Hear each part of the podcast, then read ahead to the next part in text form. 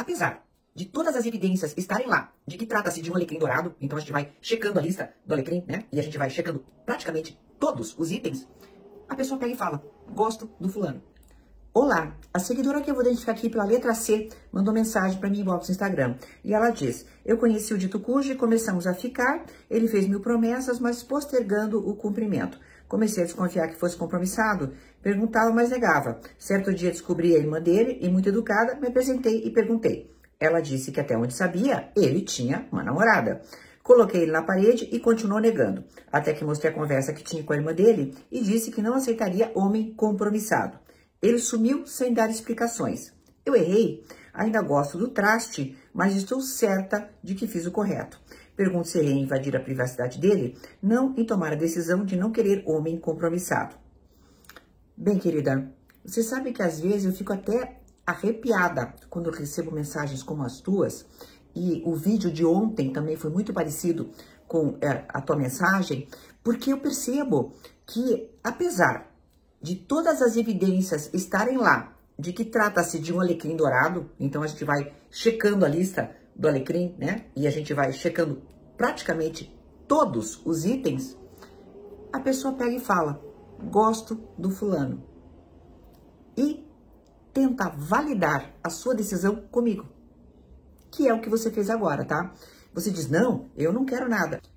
Acho bacana que vocês me tenham como um referencial de pessoa que se posiciona, então eu acho bacana, mas eu fico pensando, puxa vida, ainda tem alguma coisa de mexida dentro dos teus conteúdos, né? Então a gente tem que analisar. É, precisamos ser mais tramontina ainda, entendeu? mais corte rápido ainda. Não só o corte externo que você fez, mas o corte interno, pessoal, sabe? A gente precisa avaliar é, o, até que ponto a gente fica vinculado com esse amor construído, porque é um amor construído, com alguém que absolutamente não faz jus a ele. Não tem amor incondicional quando se trata de casal. Não tem, não tem. A condição é que haja uma reciprocidade no mínimo de respeito. Mas vamos à parte que eu acho assim bastante importante para a gente avaliar. Tem uma, um ditado que fala assim: não gosta da mensagem, mata o mensageiro.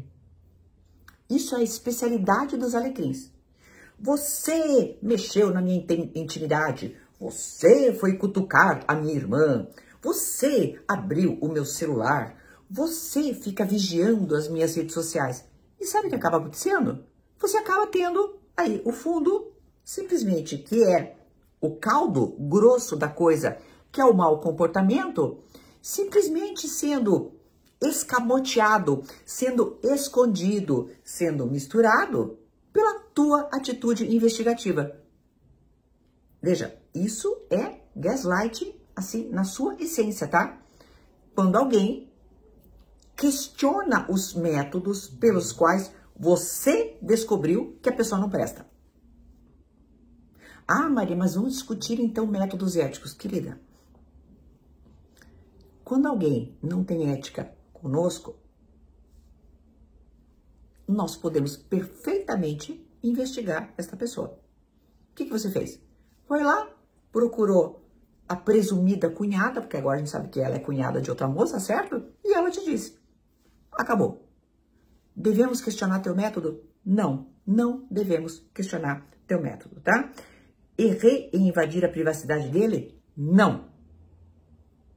Você erra em ter um fiapo ainda, um fiapinho, sabe como? Que te conduz a ele. Esse é o teu erro. Alecrim dourado, a gente, ó, corta. Até uma próxima.